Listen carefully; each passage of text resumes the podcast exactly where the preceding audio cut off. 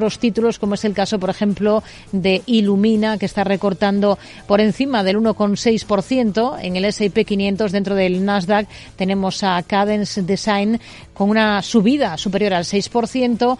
Entre los más castigados se cuela también Pinduoduo, la firma china, con descensos superiores al punto porcentual. Vamos a mirar a Estados Unidos, en particular a la macro, con Rafael Ojeda, analista de Fortas Fund. Hola, Rafael, ¿qué tal? Muy buenas tardes.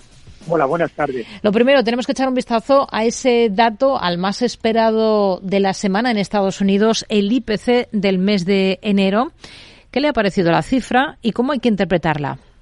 Bueno, pues la cifra me ha parecido que es una bofetada de realidad a los mercados. Eh, ha caído una, una décima tanto la, el IPC general como el, subyacente, cuando eh, el consenso del mercado esperaba que bajara tres décimas, habida cuenta que en los últimos meses la inflación había caído de una manera bastante importante y, y pensaban que iba a seguir cayendo con bastante fuerza y eso es lo que daba alas al mercado a pensar que, que bueno pues que Jerome Powell pues mm, acabaría rápidamente con las subidas de tipos de interés e incluso bajaría los tipos. A mi modo de ver, eh, yo soy bastante pragmático en ese sentido, consideraba que el IPC iba a ser bastante más complicado de bajar, sobre todo la subyacente, que es bastante pegajosa, y en Europa aún más que en, Estados Unidos, y por tanto no me sorprende que haya, que haya caído únicamente una décima. Hmm es eh, la referencia que más estaban esperando los inversores. Tenemos a los índices de renta variable en Estados Unidos muy planos. Ha habido bastante volatilidad tanto en el dólar como en el mercado de bonos tras eh, la publicación de ese dato a las dos y media hora española. Este es uno de los grandes focos. Eh, seguiremos muy pendientes de cualquier tipo de reacción. El otro gran foco está en el plano empresarial, en el plano de los resultados empresariales. Hoy tenemos, por ejemplo, las cifras sobre la mesa de un gigante como es eh, Coca-Cola. ¿Qué le han parecido?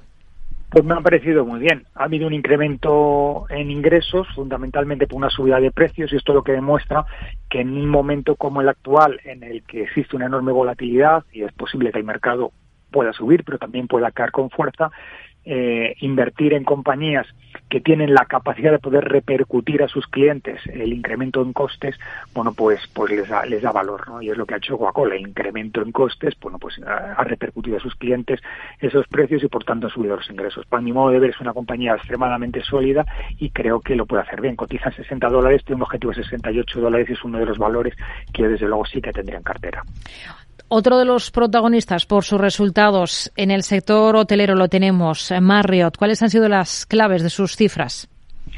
Bueno, pues en el caso de, de, Marriott yo creo que el tema de la ocupación hotelera, es decir, eh, todo todo tiene que ver con el con el sector hotelero viene de unos años bastante complicados por el tema del COVID y tienen ahora mismo, bueno, pues que, que no solamente no reinventarse, ¿no? Pero volver a la normalidad y sobre todo lo que está sucediendo con muchísimas cadenas hoteleras es eh, volver a incrementar los precios, habida cuenta que se incrementan los costes a nivel, sobre todo a nivel eh, de salarios y, de qué manera esas subidas de costes, bueno, pues pueden poder repercutirlas a, los clientes sin que suponga una, una pérdida de, ocupación. Creo que Marriott lo está consiguiendo bien y desde luego es un valor que, que desde luego puede, puede tener un muy buen desempeño en el 2023. Al cierre de la sesión presenta cuentas una compañía como Devon Energy. ¿Con qué ojos mira ahora mismo a este sector? ¿Aún queda recorrido para este tipo de compañías del sector energético?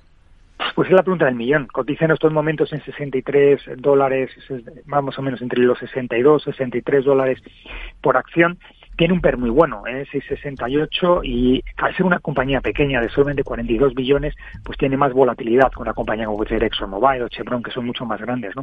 Lo que sí yo me fijaría claramente en como, como Devon Energy es fundamentalmente en, en el tema del precio del, del, crudo, es decir, si el precio del petróleo vuelve a activarse y volvemos a ver el precio del petróleo en, en horquillas del 90-95 dólares por, por barril, pues una empresa como Devon va a ganar muchísimo dinero y por tanto creo que lo puede hacer bien a mi modo de ver es una compañía muy sólida, muy firme y tiene un objetivo de 75 dólares. Por tanto, también es otra compañía que yo miraría para tener en cartera. Hmm. Se están cotizando las cuentas presentadas anoche por una empresa como Avis, mejores de lo esperado en el cuarto trimestre, ¿no? No, la verdad es que no de cuarto trimestre, sino unos resultados, a mi modo de ver, fantásticos. Los beneficios trimestrales han sido de 10,46 dólares por acción, batiendo el consenso que era de 6,79, es decir, prácticamente lo ha, lo ha barrido. Las ventas también han sido superiores en un 8% frente a las del año anterior y otra cosa muy importante es que el EBITDA de 4.100 millones es el récord de la compañía. O sea, no solamente ha tenido muy buenos resultados en el trimestre, sino en el año en cualquier comparativa. Por tanto, a mi modo de ver, es una compañía que también lo puede hacer muy, muy bien porque ha hecho un muy buen desempeño y, de hecho, el presidente de la compañía ha felicitado a su equipo de, trabajo por, estos resultados. Hmm. Tenemos ya la confirmación del ajuste de plantilla que va a realizar Ford en Europa. Son 3.800 empleos, el 11% del total de su plantilla en la región. Lo va a hacer como parte de su plan de transición para la fabricación exclusiva de vehículos eléctricos. ¿Qué visión tiene ahora mismo para una compañía como esta, como Ford? Bueno, pues el problema, como todas las compañías del sector, que tienen un poco que reinventarse, ha hecho un ajuste muy claro en temas de tecnología y en temas de administración. En, España afecta más administración que tecnología, en Alemania quizás más tecnología, pero el hecho de que el tema de las baterías se realice en Estados Unidos, pues yo creo que es un poco el por qué en Europa se van a hacer estos ajustes. Eh, la gran pregunta del millón es quién va a ganar eh, con estas nuevas apuestas con el coche eléctrico, si será una compañía nueva que aparezca al estilo Tesla o si será pues Wagen, Ford, cualquier compañía al uso que se reinvente. Entonces, bueno, Ford tiene que apostar muy fuerte porque el futuro es ahí y vamos a ver cómo, cómo, cómo se gestiona. Yo, desde luego, en cualquier caso, estaría fuera del, del valor porque la incertidumbre sobre quiénes son los vencedores o perdedores de este sector hmm. eh, es complicado de entender. ¿Qué le parece la estrategia de ajuste de precios por cuarta vez en dos meses que ha llevado a cabo Tesla? En este caso, aumenta en Estados Unidos el precio del Model I y rebaja el Model 3 Propulsion.